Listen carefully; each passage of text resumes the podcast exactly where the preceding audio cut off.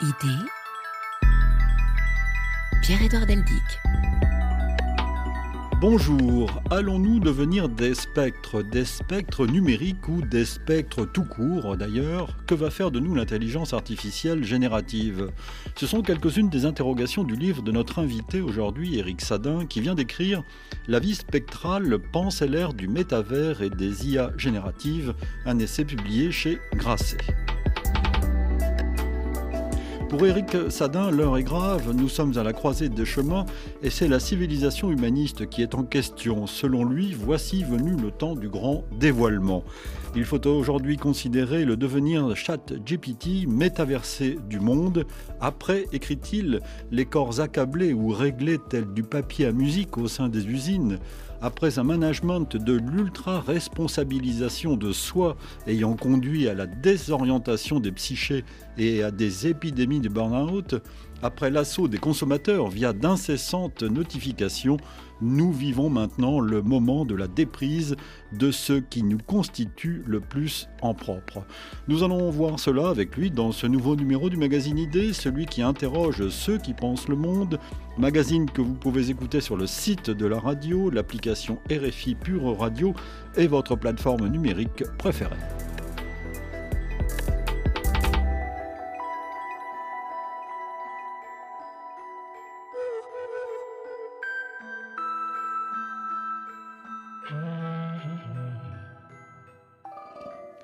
Bonjour Eric Sadin. Bonjour. Merci d'être à ce micro. Je suis heureux de vous retrouver. Vous êtes un penseur de l'univers euh, numérique et de ses applications euh, et ses conséquences.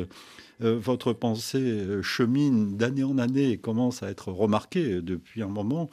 Vous êtes auteur de nombreux livres sur la question, la vie algorithmique en 2015, la siliconisation du monde en 2016, et nous avions parlé ensemble, c'était le 5 décembre 2018, de l'intelligence artificielle ou l'enjeu du siècle, anatomie d'un anti-humanisme radical, livre publié aux éditions euh, L'échappée. Cette émission d'ailleurs est toujours disponible si vous souhaitez l'écouter elle est sur le site ou sur l'application que je citais à l'instant, RFI euh, Pure Radio. Nous allons donc parler de ce nouveau livre qui est une réflexion pour le moins inquiète, non? Ah, Oui, oui, par la force des choses. Hein. Euh, inquiète du fait que euh, nous ne cessons de vivre un processus très puissant, très étendu, très prégnant de pixelisation de nos existences, c'est-à-dire que la plupart d'entre nous, à l'échelle de la planète, vivons dorénavant, allez, on va dire, c'est difficile de quantifier, mais au moins une dizaine d'heures par jour, en moyenne, hein, en moyenne, devant, devant des écrans. Et devant des écrans voulant dire euh, aussi accompagné par euh, des systèmes. C'est ça aussi notamment que j'appelle la vie spectrale, c'est-à-dire que des systèmes utiliser des écrans ne veut pas dire seulement voir des informations sur des parois de verre ou via des parois de verre, c'est aussi recevoir quantité de signaux en vue d'orienter nos comportements, principalement à deux fins.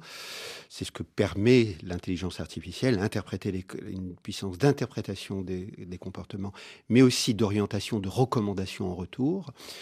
Et euh, ces signaux que nous recevons, que nous ne cessons de recevoir euh, à diverses fins et au long de notre quotidien, euh, c'est principalement en vue d'engager, de nous encourager à engager des transactions marchandes ou d'entraîner une organisation toujours plus hyper optimisée, hyper rationalisée, qui se voudrait hygiéniste et sans défaut de la société.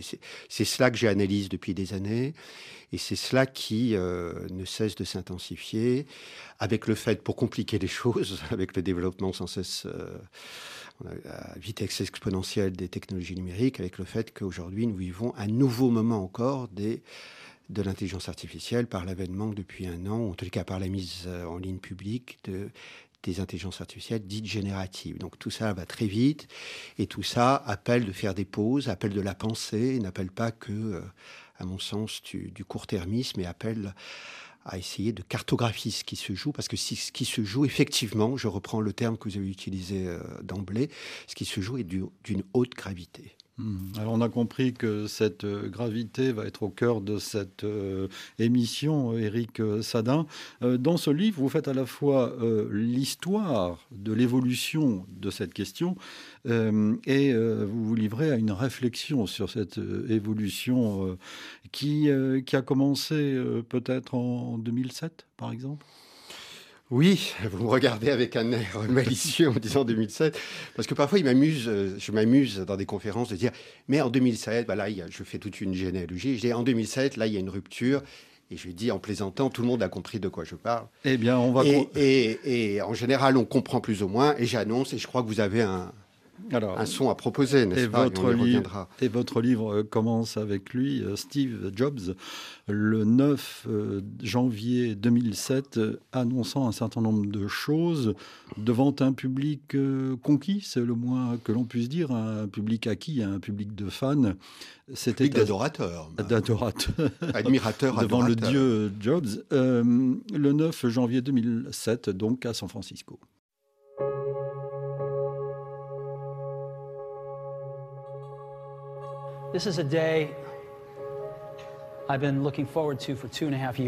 C'est le jour que j'attendais depuis deux ans et demi. De temps à autre, un produit révolutionnaire arrive qui change tout. Apple a eu beaucoup de chance de pouvoir en introduire plusieurs dans le monde. 1984, le Macintosh. Cela n'a pas seulement changé Apple, cela a transformé toute l'industrie informatique. En 2001, ce fut le premier iPod. Cela n'a pas seulement changé notre façon d'écouter de la musique, cela a transformé la totalité de l'industrie musicale. Eh bien aujourd'hui, nous vous présentons trois produits révolutionnaires de même niveau. Le premier,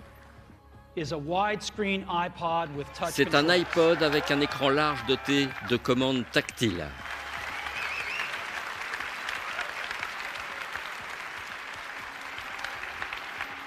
The second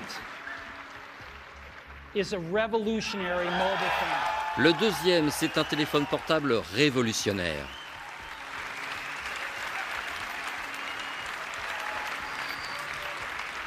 And the third is a breakthrough internet communications device. Et le troisième, c'est le dernier cri des appareils de navigation Internet. These are not three separate Ce ne sont pas trois appareils différents. C'est un seul appareil.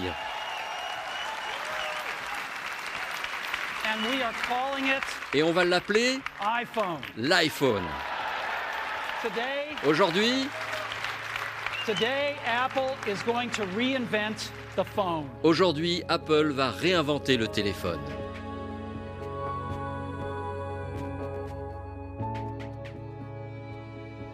Alors il y a le fond et la forme. Attendons-nous sur la forme. Eric Sadin, euh, d'abord, euh, c'est un public, je, le répète, de, fans qui, qui écoutent Steve Jobs. C'est un public de fans qui est convaincu que les développements technologiques sont les vecteurs principaux de l'évolution du monde et de l'humanité.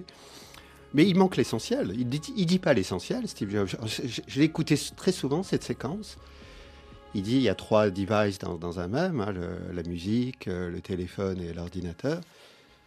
Mais il oublie de dire le plus important de ce qui est dans l'iPhone. Qu'est-ce qui est le plus important? C'est les fantômes.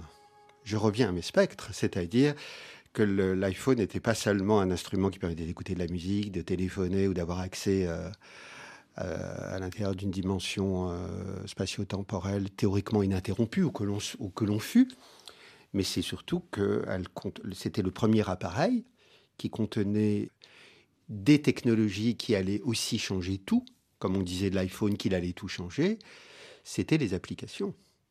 Les applications, c'est le fait d'interpréter ce que nous disions tout à l'heure, d'interpréter des, comportements avec le premier moment d'une sophistication euh, brusquement un brusque saut de sophistication d'intelligence artificielle qui permettait d'interpréter les comportements, c'était ça les implications, et de suggérer continuellement de faire tel geste plutôt que tel geste, qui essayait de poser, supposer, convenir à chacun d'entre nous. C'est cela que ça instaure l'iPhone, avant tout. Ah, Eric Sadin, vous faites une histoire de l'interconnexion globale, je, mhm. cite vos, termes dans, dans, ce livre, euh, parce qu'à partir de 2007, euh, les choses se sont un peu emballées. Les dix années qui ont suivi, jusqu'en 2016, et par exemple les enceintes euh, connectées, mhm. et vous écrivez ceci, en une dizaine d'années fut mise au point une succession de dispositifs hautement sophistiqués, voués à instituer un accompagnement algorithmique aux airs bienveillants et protecteurs de la vie. ça, c'est la dimension fondamentale, qui n'a cessé de prendre des formes multiples, de s'intensifier avec le paradoxe qu'on ne voit pas très très bien. Alors je, vais préciser de quoi il s'agit. Je disais l'iPhone, c'était ce dont vous venez de parler, je vais, je vais expliquer de quoi il s'agit, l'accompagnement algorithmique de la vie, mais c'était aussi le premier moment massivement inaugural du fait d'être continuel, d'adosser continuellement le cours de nos quotidiens aux écrans, à nos écrans personnels. Hein. on peut appeler ça, en termes très simples, hein, sans tomber dans un jargonisme facile, le premier moment de la pixelisation euh, quasi continue de nos existences. Hein. ça, c'est le premier avec l'effet de que ça, c'est une maniabilité extrêmement aisée, ça entre dans nos poches, ça s'insère dans nos mains c'est lumineux, ça nous apporte des couleurs, ça apporte comme une sorte de, lumière dans nos existences. Et euh, euh, le, deuxième euh, événement qui se joue là, c'est le fait de des voix, des signaux nous indiquent la voie bonne à emprunter. C'est ça l'affaire. Par exemple, mais les exemples sont, sont foison, mais peut-être que l'exemple le plus éloquent, il va, vous allez voir, il va tous nous parler. Euh, l'application Waze, qui, a intégré déjà l'iPhone dès, 2007. Il faut rappeler ce qu'est cette application pour les quelques auditeurs qui l'ignoreraient Qui l'ignorent, euh, qui a été euh, rachetée par Google à une société israélienne en 2005, et que permet Waze grâce aux capteurs et, à l'intelligence artificielle, aux capteurs que sont les smartphones, dont sont équipés les, les passagers, qui interprètent en temps réel euh, l'état du trafic à des vitesses dont aucun cerveau humain ne serait capable et de d'agréger des informations dont aucun d'entre nous ne serait capable d'agréger euh, relativement à, un état du trafic en cours, qui interprète euh, l'état du trafic, qui nous révèle des situations qui étaient jusque-là ignorées à nos, esprits, mais pas seulement, parce que c'est ça l'intelligence artificielle. Souvent, on parle d'intelligence artificielle avec des effets de confusion, de manque de définition. C'est avant tout une puissance de diagnostic, d'interprétation de situations d'ordre toujours plus divers, mais pas seulement, c'est une puissance de recommandation, c'est-à-dire d'orientation de, l'action humaine à diverses fins. Et là, le Waze, euh, selon l'interprétation du, du trafic et nos souhaits de destination nous suggèrent d'adopter tel itinéraire plutôt que tel autre. Et cela en vue de notre, euh, oui, on va dire, de notre confort euh, supposé. Euh.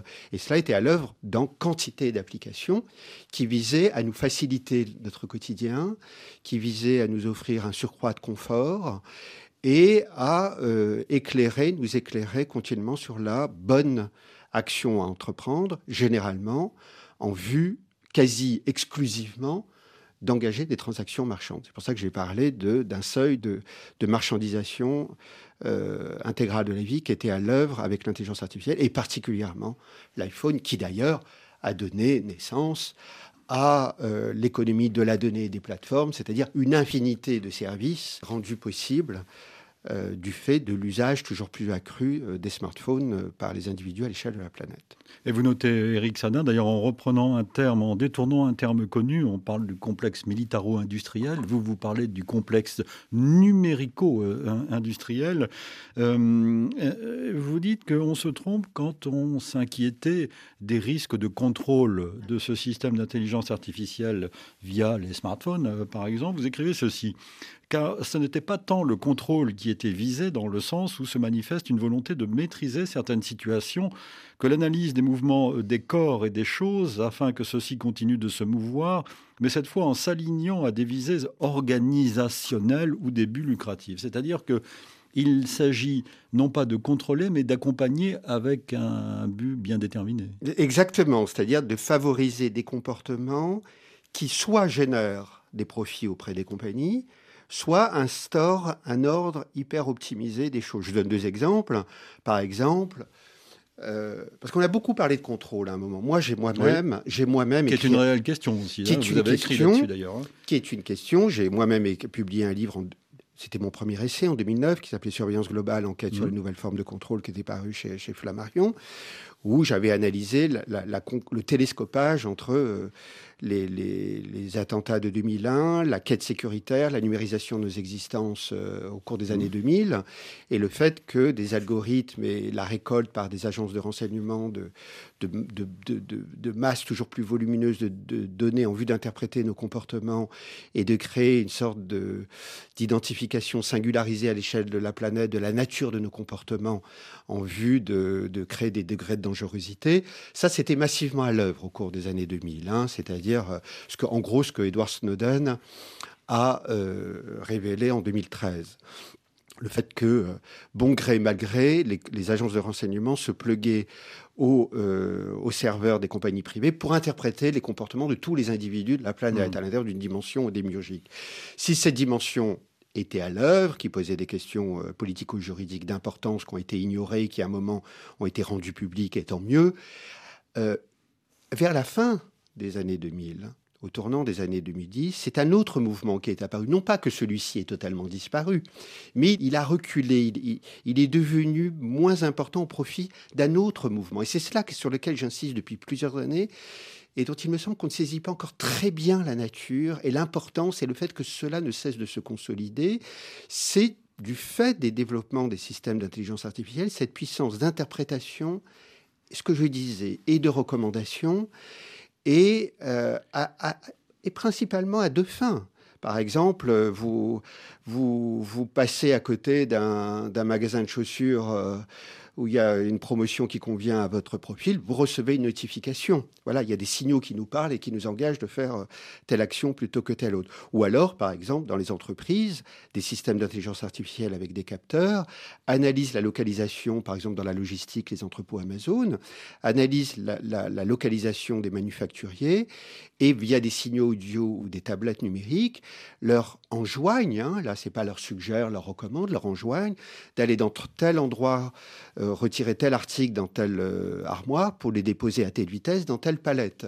Là, il y a une orientation, encadrement des comportements à des fins d'hyper-rationalisation, hyper-optimisation de certains secteurs collectifs euh, de la société.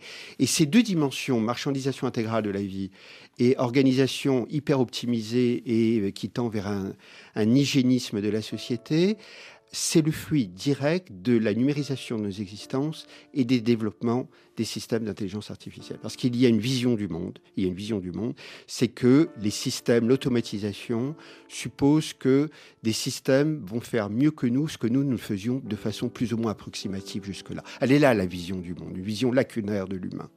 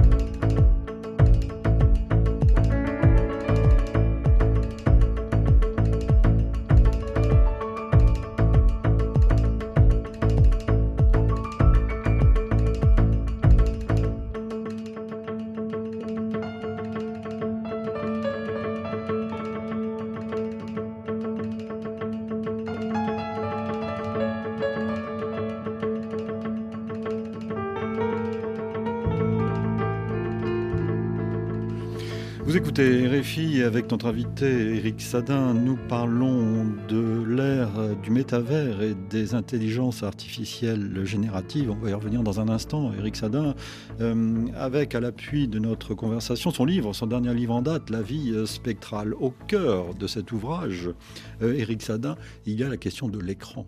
Bien sûr qu'on connaissait, que l'on a connu longtemps et que l'on continue à connaître avec la télévision, mais là on est passé à autre chose avec l'écran d'ordinateur et l'écran de ce fameux téléphone. Absolument. Et on peut dire qu'on a vécu une sorte de pic d'écranisation, de pixelisation de nos existences, lors surtout du premier confinement.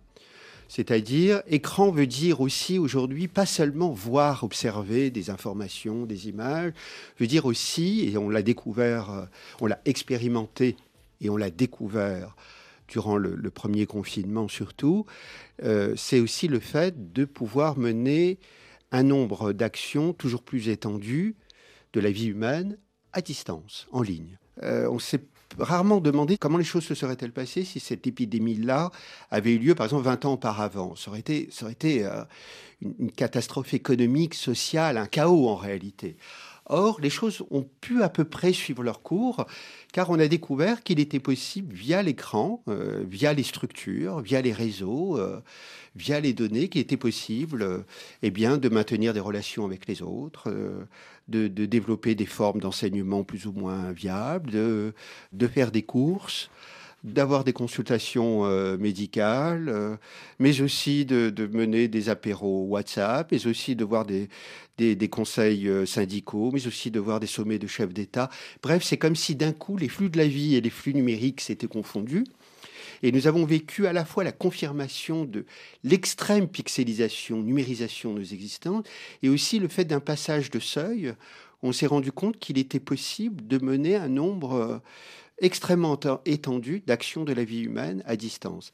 Et c'est sur cela que Mark Zuckerberg a voulu sauter à la, sortie des confinements en annonçant l'entrée de l'humanité dans la quatrième dimension, c'est-à-dire le métavers. Les choses se sont passées de façon plus compliquée que ce qu'il avait imaginé initialement. Plus besoin de bouger, plus besoin de voir quiconque, et à la limite, presque plus besoin de penser. Plus besoin de bouger, il y a eu ça, ce que j'appelle euh, un capitalisme de la fixité des, corps ou du monde qui vient à nous, qui a été inauguré au moment de, l'économie de la donnée des plateformes.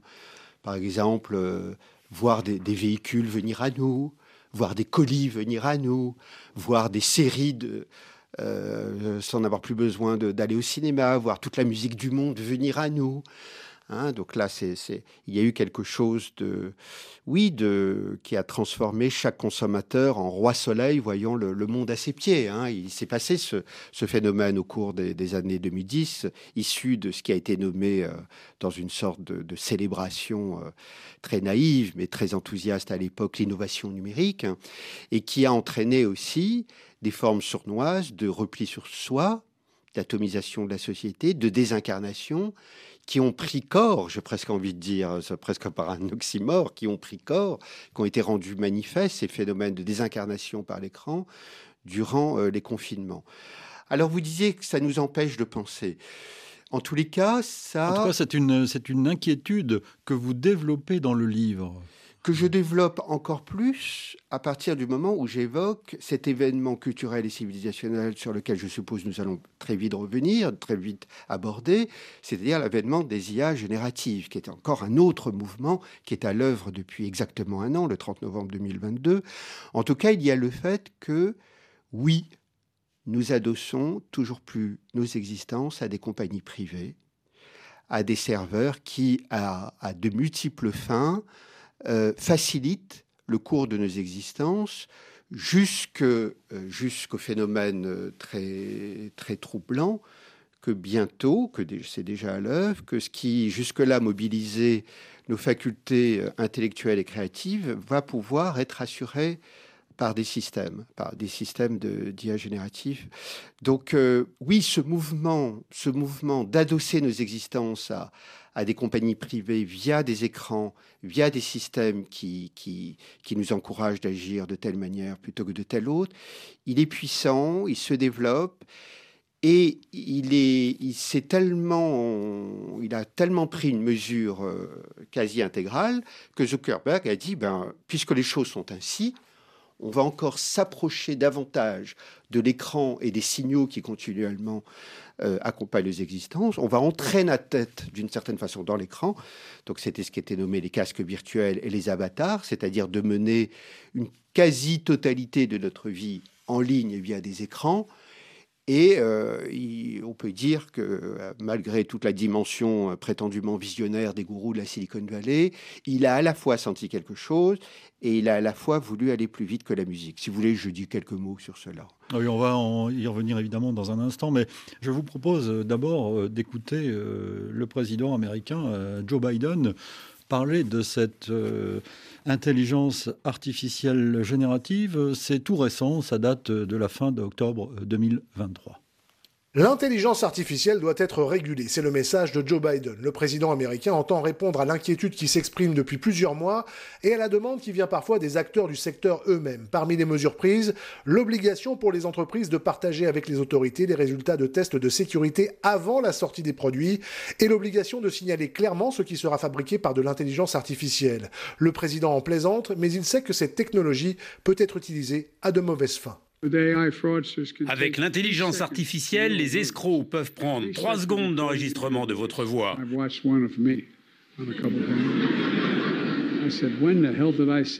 J'ai regardé un de ces enregistrements de moi une fois et j'ai dit, mais quand est-ce que j'ai dit ça, bon sang?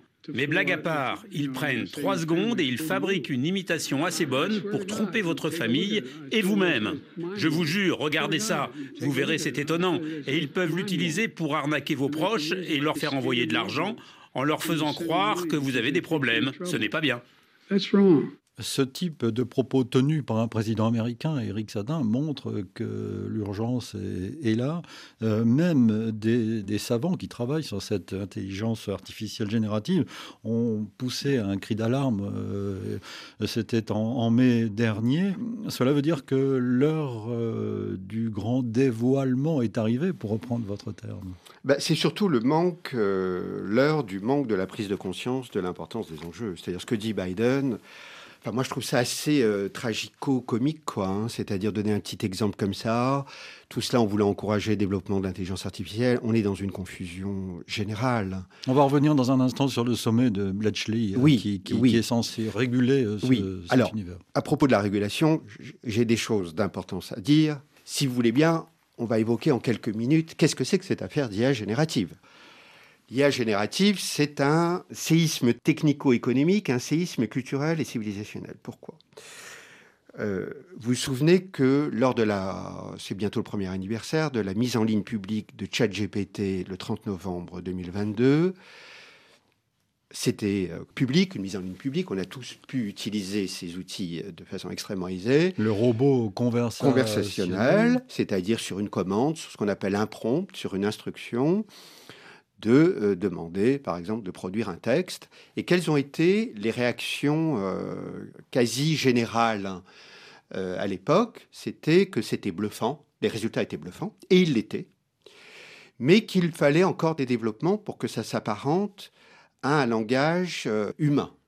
C'est là où elle est notre illusion, et notre grande illusion, et dont personne ne parle. Alors je vais, je vais, je vais dérouler essayer précisément et, de la façon la plus concise les choses. Comment fonctionnent ces systèmes, notamment pour ce qui est du langage? Ce sont des systèmes qui... parce qu'il faut rappeler qu'ils produisent du langage, mais aussi des images et des sons, etc. Sur les images, j'aurai des choses euh, à dire dans quelques instants. Parlons du langage, ou du pseudo-langage, ou d'une langue morte, ou d'une langue nécrosée. Je vais expliquer pourquoi je parle de ça, d'une langue nécrosée, ou rôde la mort. Euh, ce sont des systèmes qui ingurgite, à l'intérieur d'une dimension totalisante, qui va ingurgiter, collecter la totalité des corpus textuels existants sur Internet jusqu'à une certaine date.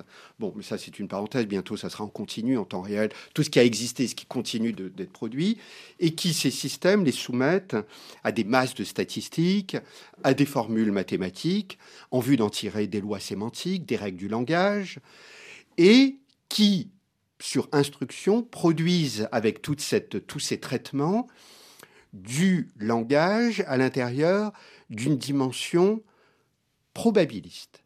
probabiliste veut dire, par exemple, quand je dis, vous savez, quand on tape un message sur WhatsApp, on dit je viens te voir ce, et le système, par l'analyse statistique et des probabilités d'occurrence, va dire ce soir. Il va compléter ce mmh. soir, parce que c'est l'occurrence la plus probable. Donc c'est ainsi, à très grands traits, que fonctionnent ces systèmes à l'opposé, on dit il faudrait encore des, développements pour que ça s'apparente à un langage humain. Mais c'est à l'opposé de la façon dont nous, nous usons du langage. Qui, voit quoi? Qui voit les individus entretenir un rapport au legs commun, on appelle ça le langage, on appelle ça les langues, on appelle ça des corpus historiques, on appelle ça toutes les paroles qu'on entend, qu'on se réapproprie, qu'on a entendues, qui font partie de notre mémoire, et qui... Euh, procède d'un apprentissage qui a été long dans nos existences, euh, de la grammaire, des règles, et qui font que le langage, c'est un rapport singularisé, subjectivé, euh, entre chaque individu et le legs commun. Mais quand, quand nous parlons, quand vous parlez, quand je parle là, le mot que je vais dire à l'instant suivant, je ne sais pas lequel c'est. Et il s'inscrit à l'opposé d'une dimension probabiliste, il s'inscrit d'une dimension indéterministe. Hmm. C'est-à-dire que c'est dans les flux de la vie, de la vie, dans les flux de la créativité qu'on produit du langage. Et cette dimension indéterministe, elle est le témoignage, elle est le marqueur de la liberté humaine du fait de l'usage euh, du, langage. La liberté humaine dans toutes les langues, dans, toutes nos paroles différentes, dans le fait de parler en première personne. Or, qu'allons-nous voir? Nous allons voir un renoncement de cette faculté qui nous, qui nous caractérise en propre, celle de témoigner de notre liberté, de témoigner de notre singularité, de témoigner de nos rapports singularisés au legs commun, au profit d'un langage machinique, standardisé. Une novlangue. Une novlangue, un langage cloné où tout le monde, ce langage va devenir de plus en plus majoritaire, hein, où nous allons nous décharger sur des systèmes pour nous dire fais-moi une lettre, fais-moi un programme, fais-moi une plaidoirie, fais-moi une liste de courses. C'est-à-dire, ce ne sont plus des systèmes, pour ce que je disais tout à l'heure, ce que nous expliquions avec euh, l'accompagnement algorithmique de la vie, qui vont parler à notre place, qui parlent à notre place, mais qui vont parler en notre nom. Et euh, qu'est-ce qui s'est passé? C'est-à-dire que à l'époque, qu'est-ce qui s'est passé qu'on continue d'entendre? On a entendu un mot qui fait offense à ce que nous sommes. C'est utile, c'est cool. C'est-à-dire que l'utilitarisme qui est à l'œuvre depuis plus d'un siècle. Ça, c'est le mot-clé, hein, utilitarisme. Utilitarisme. Il est tellement à l'œuvre dans nos sociétés depuis un siècle, qu'il en est arrivé à, infuser nos cervelles que, que j'ose qualifier de malades. C'est-à-dire que, au nom de l'utilitarisme, de l'utilité à notre pas de porte, hein, chacun voit midi à sa porte, mais de l'utilité à, à, mon pas de porte, je dis mais c'est utile, sans saisir les conséquences civilisationnelles. C'est pour ça que vous parlez d'abjection culturelle et civilisationnelle. Au nom de, je vous pose une question, voit-on, voit-on par exemple nos enfants dans 3-4 ans, parce que nous, procédons malheureusement par court-termisme et par seulement prima économique, voit-on dans 3 ou 4 ans nos enfants nous dire Mais pourquoi je vais à l'école, moi? Pourquoi je vais à l'école si des systèmes, sur, sur d'une seule instruction, d'un seul prompt, va me produire ma dissertation, va produire du texte, mais va aussi produire mes séries, mes petits romans. C'est-à-dire que c'est un renoncement à l'altérité, c'est-à-dire à ma parole, à ma création, mais à la parole et, au génie de l'autre, et au génie qui est logé en chacun d'entre nous. Or, cela, nous ne le voyons pas au profit de l'utilitarisme et des gens qui disent Mais moi, c'est cool dans le travail, ça me facilite mes tâches. Or là, il y a un renoncement à nous-mêmes et il y a un, aveuglement relativement à l'étendue des conséquences culturelle et civilisationnelle. Éric, Sadin, vous écrivez ceci leur appelle à ne pas seulement nous focaliser sur la crise écologique, devenue la préoccupation assez exclusive du plus grand nombre, pour ériger la question de la langue, la langue la plus vivante qui soit, celle que nous voulons parler en notre nom et dans un ensemble vraiment commun, comme l'autre enjeu moral, politique et civilisationnel majeur de notre temps, la langue. Bah, évidemment. Les mots. Les mots. Et vous savez que ces langages, ces systèmes, ces robots conversationnels, comme vous disiez, par exemple, ceux de Google et de, Microsoft, par exemple Bard ou Bing pour Microsoft, que font-ils? C'est un, un pseudo-langage personnalisé. C'est-à-dire, ils vont nous dire des choses, ils nous disent déjà des choses adossées à votre profil, c'est-à-dire ce qu'on appelait l'accompagnement algorithmique de la vie par des signaux, par des voix. Non, là, par du langage, par des voix qui nous parlent et qui nous disent. Alors, je pose la question d'un prompt, d'une instruction Fais-moi ma recette de cuisine. Je suis à San Francisco, c'est une ville que je ne, connais pas. Fais-moi mon programme, et qui va être un programme personnalisé au vu de la connaissance des comportements. Donc non, seulement ça va nous produire du langage qui, va me dessaisir de, de, la, de la faculté qui nous constitue en propre, mais qui va continuellement orienter mes comportements, qui va faire quoi? Qu'on va de plus en plus adosser nos comportements à des compagnies privées, c'est-à-dire ce que j'appelle un, capitalisme endophasique, c'est-à-dire de voix qui continuellement nous dit la voix du vrai, mais aussi, euh, je, vous, je, pourrais faire un pari aujourd'hui. Quel est le nombre de personnes qui disent Ah, moi, je prends pas l'avion hein? Moi, la crise écologique, réchauffement climatique, non, c'est fini, je ne prends pas l'avion. Oui, mais est-ce que vous utilisez ChatGPT? Parce que vous savez, ces systèmes-là vont entraîner une consommation énergétique comme, comme nul autre au cours des dix dernières années. Donc on ne peut pas dire on est pour l'écologie, on est pour se soucier de la biosphère et utiliser tous ces systèmes continuellement, non seulement qui va organiser le, renoncement de nous-mêmes, la privatisation continue existante, mais en plus une consommation énergétique continuelle. Donc, comme je dis souvent, la conscience ne se divise pas. Si vous ne voulez pas prendre l'avion, vous n'utilisez pas ces objections culturelles et civilisationnelles.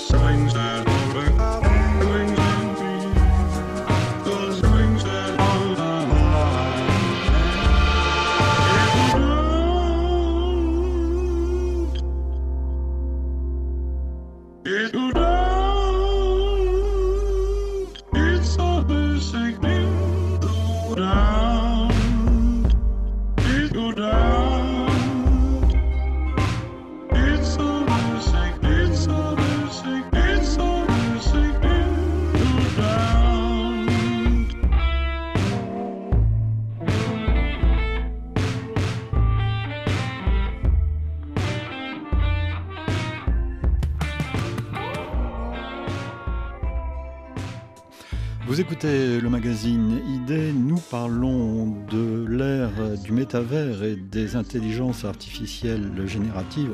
Euh, Eric Sadin, je voudrais que nous remontions au 1er et au 2 novembre de cette année 2023 et nous partions en Grande-Bretagne où s'est tenu un sommet sans équivalent, le sommet de Bletchley, euh, qui est censé euh, commencer à réguler cet univers de l'intelligence artificielle générative. Écoutons ce que disait à l'époque Emeline Vin à Londres.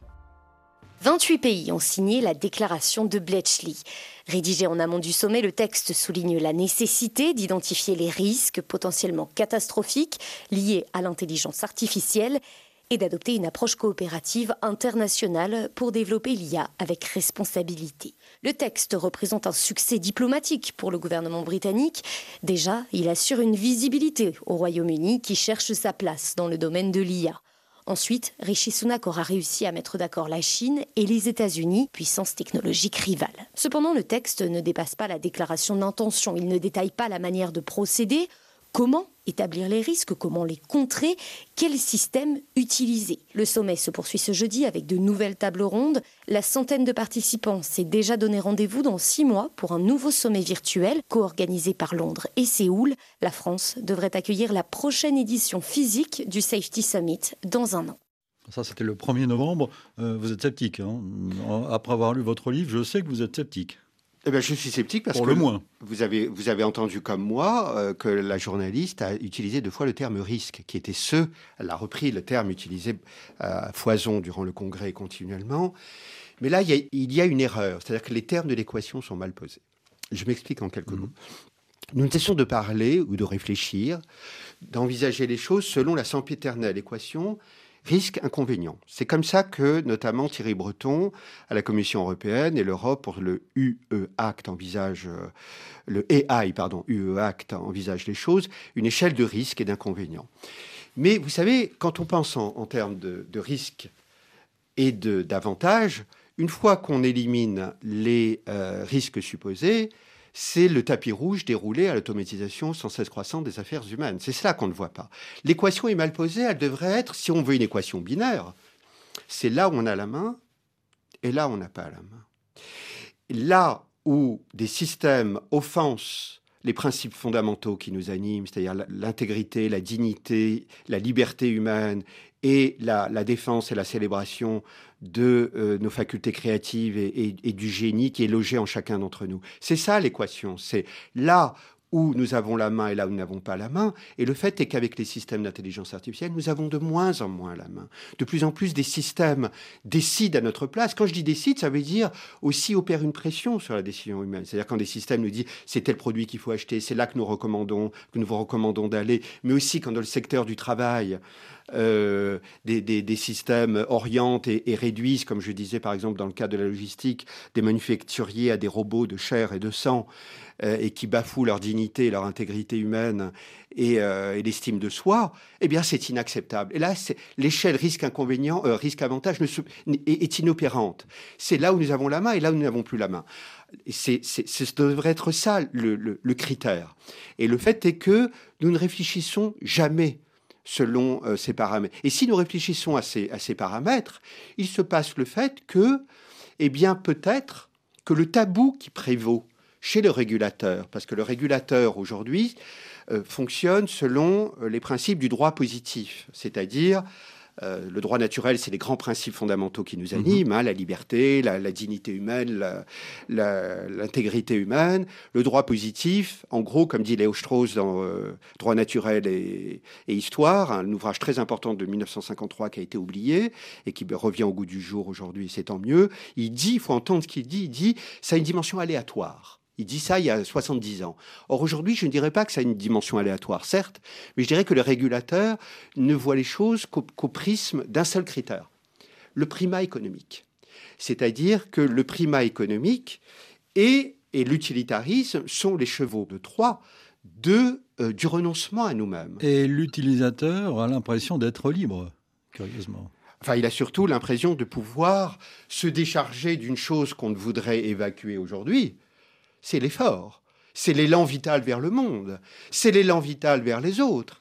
C'est l'élan vital vers la richesse de l'autre qui peut vous apporter quelque chose au profit de systèmes qui produisent, qui répondent au, moindre de nos souhaits. Mais concernant la régulation, je vais vous donner un exemple extrêmement éloquent et d'une haute importance. Euh, avec, nous, parlions du langage, avec les prompts, parce que nous allons vers ce que j'appelle le promptisme généralisé. Les 20 prochaines années, c'est le promptisme généralisé. C'est-à-dire, nous allons donner des instructions à des systèmes pour produire des symboles, du langage, des images, du son, et qui va faire que chacun de nos désirs va être assouvi immédiatement, et que nous allons pouvoir, pas seulement produire du langage, mais des images, hein, en, quasi-temps réel. Par exemple, je vais pouvoir demander, faire générer à des systèmes l'image de mon voisin avec lequel j'ai indifférent, qui frappe ma voisine, et je vais poster ça sur Internet, ou l'image d'un soldat qui, dans un contexte déterminé, euh, abat de sang-froid une petite fille ou un petit garçon. Ce régime symbolique, ce régime de la représentation, il va devenir de plus en plus majoritaire d'ici 2-3 ans. C'est-à-dire que la, société n'est pas suffisamment frappée par la psychiatrisation, l'expression des rancœurs, des ressentiments, des fake news, du, du, complotisme. C'est rien ce que nous vivons actuellement relativement à ce qui vient, relativement à l'image des, des, des, des, fake images du fait que chacun va pouvoir créer des images en vue de se jouer des autres, en vue de, de, de, de faire valoir ses propres convictions ou ses propres folies. Et que nous dit le régulateur? Au lieu de dire mais nous allons vers un état du monde, vers des, outils qui vont briser ce que nous sommes, briser des métiers, briser, parce que la société, ce ne sont pas seulement des principes communs, ce sont aussi des référents communs.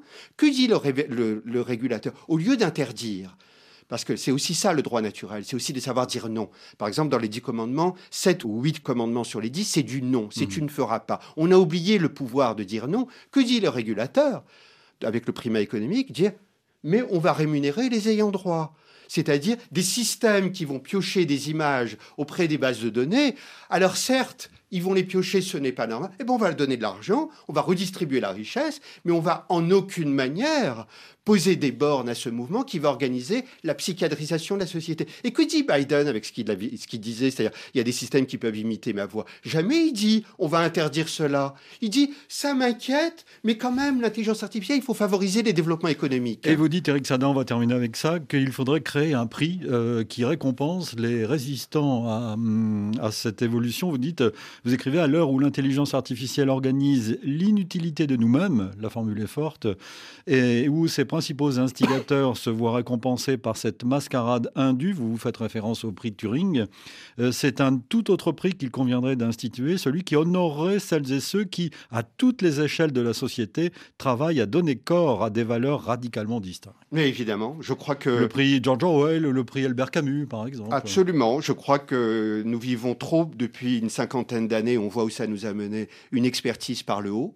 Hein, c'est-à-dire des, experts qui sont à la fois juges et partis, c'est-à-dire en, République et d'un point de vue juridique, ça, relève du conflit d'intérêts. On répète les mêmes erreurs. Par exemple, Emmanuel Macron a nommé un groupe d'experts sur l'intelligence artificielle. Il y a par exemple Yann Lequin qui travaille pour Facebook, mmh. Meta, qui est juge et parti et qui va donner des conseils pour la République. Je crois que nous, nous avons besoin plus que jamais aujourd'hui de contre-expertise qu'on nous raconte dans les écoles quelles sont les, conséquences de la, numérisation de l'école publique, qu'on nous raconte dans les entrepôts logistiques ce qu'induisent les systèmes d'intelligence artificielle, qu'on nous raconte dans les hôpitaux euh, ce que suppose l'introduction de systèmes de diagnostic automatique qui ne servent à rien, qui coûtent une fortune, alors que nous savons que ce sont des lits, et du matériel dont nous avons besoin. Je crois que la société a besoin d'être davantage transparente à elle-même et qu'il n'y a pas que des experts par le haut et qui sont à la fois jugés partis, qui doivent orienter le cours de la société, mais que les personnes qui subissent les conséquences de tous ces développements technologiques témoignent et éclairent aussi les citoyens sur, euh, sur les dérives qui sont à l'œuvre, en vue de quoi? En vue de laisser la place possible et la réflexion possible à des modalités d'existence fondées sur d'autres principes, d'autres valeurs que la marchandisation intégrale de la vie et l'automatisation sans cesse croissante des affaires humaines qui conduisent à un renoncement de nous-mêmes et, oui, à une inutilité de nous-mêmes à terme. Merci Eric Sadin. Il faut lire votre essai inquiet, c'est le moins que l'on puisse dire, qui s'intitule La vie spectrale, penser l'ère du métavers et des IA, des intelligences artificielles génératives, livre publié aux éditions Grasset. Merci à vous. Idée réalisée évidemment par Vanessa Rowensky. Retrouvez cette émission sur l'application RFI Pure Radio par exemple ou sur votre plateforme numérique, encore le numérique préféré. Nous vous donnons rendez-vous à 17h10 samedi pour une semaine d'actualité, dimanche pour de nouvelles idées à la même heure. Dans un instant, un point sur l'actualité du monde sur RFI.